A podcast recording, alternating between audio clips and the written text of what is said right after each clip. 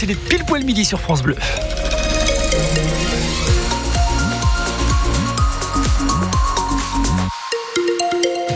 Midi tout pile, le journal de midi, le ciel va s'assombrir, retour des nuages avec des températures jusqu'à 12 degrés. On développe la météo à la fin de ce journal.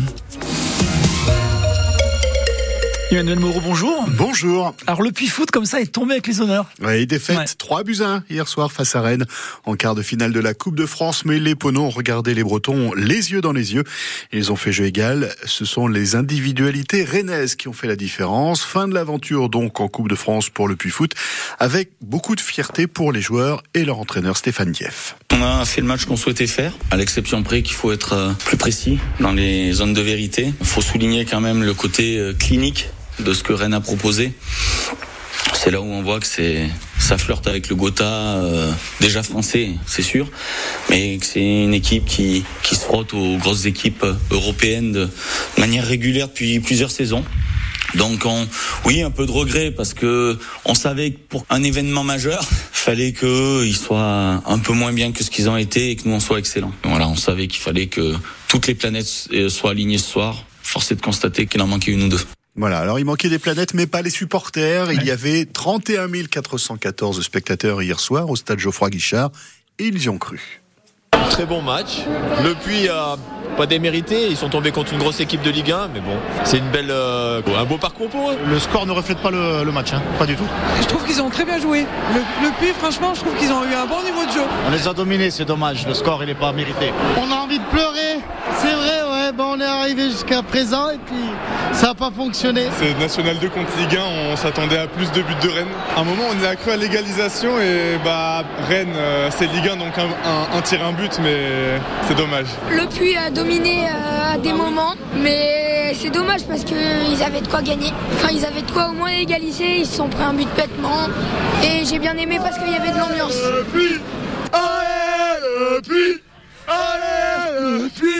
Voilà, il y avait donc une belle ambiance. Ah pour oui. retrouver cette ambiance, peut-être un peu moins de monde quand même. Le prochain match au Stade Massot, ce sera le 15 mars pour le derby auvergnat face à Chamalières. Les Poneaux iront la semaine prochaine à Fréjus. Et puis ce match se termine avec une petite polémique sur la recette. Rennes n'a laissé que la moitié de sa part de recette sur la billetterie, 55 000 euros, et a donc gardé le reste, 55 000 euros, pour régler ses frais de déplacement. La tradition veut, en Coupe de France, que les professionnels abandonnent leur part de recette au club amateur pas très élégant de la part des Bretons. En rugby, session de rattrapage obligatoire pour le stade Aurillacois. Après sa défaite la semaine dernière à Dax, les Cantaliens doivent absolument rattraper les points perdus. Pas simple ce soir face à Nevers, une équipe qui joue la montée. Le match, c'est à 19h au stade Jean Alry. Et puis c'est le grand week-end de collecte pour le Resto du Cœur. La collecte annuelle a débuté ce matin. 80 000 bénévoles vous attendent dans les supermarchés avec leurs gilets roses. L'objectif est de récolter 9 000 tonnes de dons, 300 tonnes de plus que l'an dernier, alors que le nombre de bénéficiaires ne cesse d'augmenter. Exemple pour cette collecte en Haute-Loire au Resto du Cœur de Brioude, Jacques Gignoux est le responsable de l'antenne.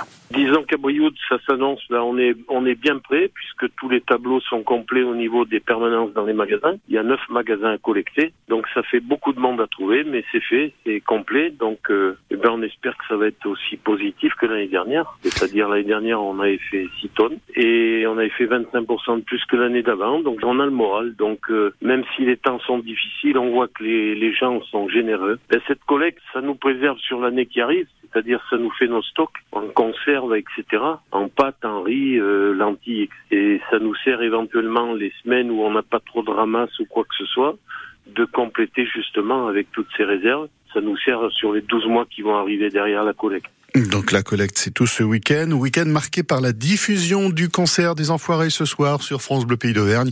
Le CD et le DVD de ce concert seront en vente dès demain et chaque achat équivaut à 17 repas. 66 personnes interpellées ce matin lors d'une manifestation agricole à l'Arc de Triomphe à Paris. Manifestation surprise organisée par la coordination rurale. Les agriculteurs ont installé des potes de paille et quelques tracteurs à partir de 4 heures du matin avant d'être délogés très rapidement par la police. Un nouveau lieu dans le Puy-de-Dôme pour les familles aux relations conflictuelles. Ouais, Lorsqu'il faut un endroit neutre et un témoin pour que des parents puissent rencontrer leur enfant après une décision de justice, la liquidation de l'association Aramis en avril dernier avait laissé un grand vide. Pour les 150 familles puis de mois concernées. Ce nouvel espace géré par la nef vient donc d'ouvrir dans le quartier des Salins à Clermont-Ferrand. Visite avec Juliette Michneau. C'est un grand hall d'accueil qui distribue ensuite quatre petits salons. On a tout fait même au niveau de, de l'environnement pour que ce soit vraiment un peu comme à la maison en fait, hein, avec l'idée des petits salons. Il y a un coin cuisine, il y a un espace jeu collectif, euh, des jeux mis à disposition. Sarah Carey coordonne cet espace, elle fait partie de ceux qui accueillent les familles. Le parent hébergeant, c'est-à-dire celui qui accueille son enfant au quotidien, en fait, amène son enfant dans l'espace rencontre. Le parent visiteur sera déjà présent et donc euh, nous on fait la transition. Puis après, euh, il vivra librement en fait son droit de visite avec son enfant donc on est vraiment dans une position neutre et dans une posture d'observation. Ce salon, c'est assez intime, un petit cocon et en même temps, il y a des vitres, il n'y a pas une porte fermée. L'idée, c'est que vous puissiez rester en lien avec eux. C'est ça, complètement. L'idée vraiment, voilà, du petit voilage, c'est de en même temps garder cette intimité, mais en même temps, nous, qu'on puisse aussi bah, être réceptifs en fait à ce qui se passe. Car la relation ne va pas toujours de soi. Il peut y avoir des larmes, des réticences. L'équipe viendra au soutien si nécessaire. Cet espace peut aussi être un lieu neutre pour le passage de entre deux parents qui ne peuvent plus ou ne veulent plus se croiser. La nef offre également sur place un service de médiation pour aider à régler les conflits au sein des familles. Une révolution à venir dans les EHPAD. Les pensionnaires pourront y vivre avec leurs animaux de compagnie a priori dès le printemps prochain. La loi n'est pas encore votée, mais elle devrait l'être rapidement. Fadila Katabi est la ministre déléguée aux personnes âgées elles pourront désormais amener avec elles, quand elles se rendent en EHPAD, leur animal de compagnie, le petit chat, le, chien ou même le canari. Le gouvernement est favorable, tout comme d'ailleurs le sont également les Français, les directeurs d'EHPAD, la Fondation 30 millions d'amis. Ça nous semble effectivement aller dans le bon sens. C'est une très belle avancée que je salue. Et donc, bien sûr, je soutiens cette mesure qui me semble tout à fait pertinente. Ce droit nouveau euh, s'imposera également aux EHPAD privés c'est extrêmement important de ne pas euh, différencier euh, les citoyens selon leur lieu de résidence. Dès que la loi elle est votée, tout de suite derrière, il y aura le décret. Hein. Je veillerai à ce que ce soit très vite appliqué. Voilà, et puis à propos d'EHPAD, un établissement auvergnat est dans la tourmente, c'est celui de Randan. Il appartient au groupe privé Medicharm qui vient d'être placé en liquidation judiciaire. Une procédure pour permettre de retrouver des repreneurs pour ces EHPAD qui continuent tout de même de fonctionner normalement.